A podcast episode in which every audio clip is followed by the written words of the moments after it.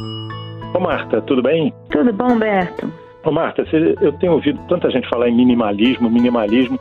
Você tem ouvido também? Ah, eu, eu tenho ouvido sim. Eu acho interessante a questão do minimalismo porque faz a gente pensar um pouco no contrário do minimalismo, que é o consumismo, né? Que é a gente se perder das nossas necessidades, abusar dos recursos da natureza, né? Essa, essa questão do consumismo mesmo desenfreado, da ganância, né? Eu acho que o minimalismo faz a gente pensar na, na nossa maneira de viver. Então, eu acho um contraponto muito interessante.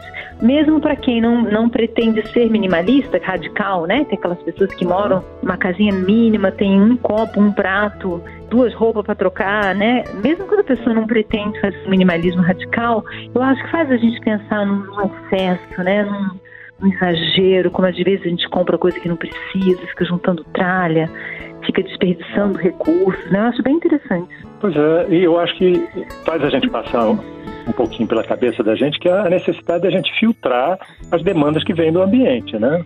Você é fica, ainda. Não, que você fica às vezes aceitando passivamente que uma determinada referência de um produto, ele é uma referência além de um produto, ele é um conceito. Então você consome determinada coisa para você ser mais do que você é, precisa tomar cuidado, filtrar um pouco. É, eu acho né? que a gente é muito bombardeado por propaganda, por imagens, então às vezes gera uma ansiedade, né, de consumir também, de ter também, de fazer também.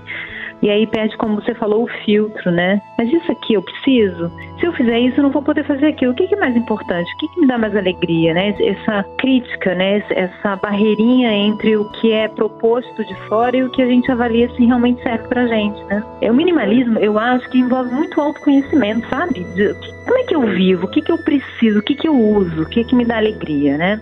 Eu acho é, que é bem são as minhas referências, né? Quais são os meus valores? É. Isso, é.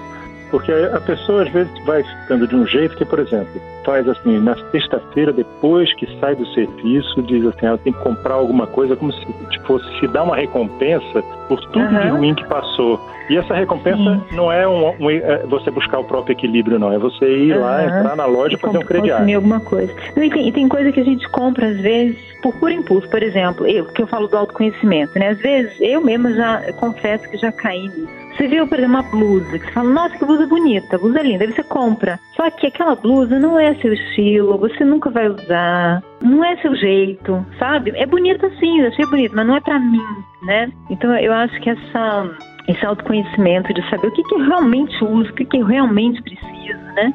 Eu acho que, que é bem interessante. E acaba que o minimalismo faz a gente pensar não só no consumo, mas também na, em outras decisões, sabe, Humberto? Assim, de ah, amizades, né? Do que, que a gente faz com o tempo livre, o que, que realmente importa. Eu acho que o minimalismo faz a gente pensar assim no que no que serve, né? No que é melhor, né? Já que não dá para ter tudo, o que, que realmente é importante, né? Pois é, é verdade. E essa coisa de você perceber que se você compra uma determinada coisa, cinco minutos depois a satisfação com a compra já acabou, é sinal de que uhum. tem algum problema nisso. É sinal de que essa, não é, essa compra está servindo para tampar um outro tipo de buraco na sua, na é. sua alma, vamos dizer assim, que você tem que procurar saber que buraco é esse.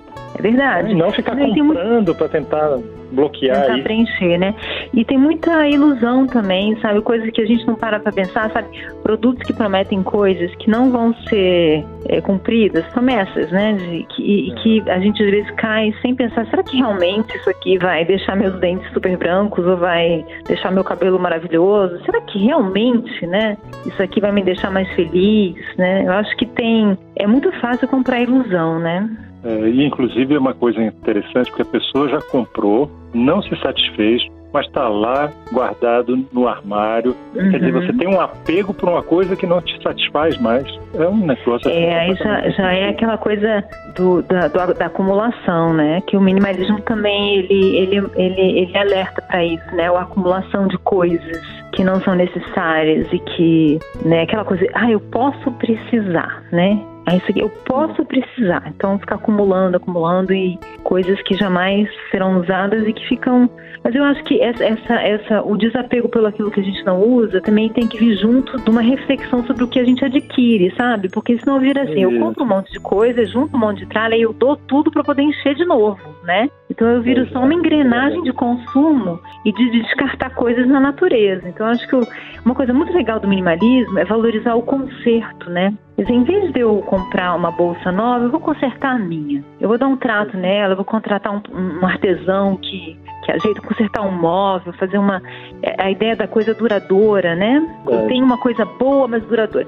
Eu gasto, compro um, uma roupa cara até, mas que tem boa qualidade, que vai ser muito usada. E a gente vê o contrário hoje. Tudo é feito para não durar e para ser rapidamente substituído, né? Eu acho que tem isso também. Até as pessoas, então assim, a gente tá, isso a gente está acontecendo até nas relações, né? As pessoas são mercadorias para serem usadas e rapidamente substituídas. É verdade. Marta, opa, chegou meu andar aqui. Foi muito bom falar com você. Alô, Humberto. Um beijo para você. Outro. Tchau, tchau. Você ouviu Conversa de Elevador com Humberto Martins e a psicóloga Marta Vieira.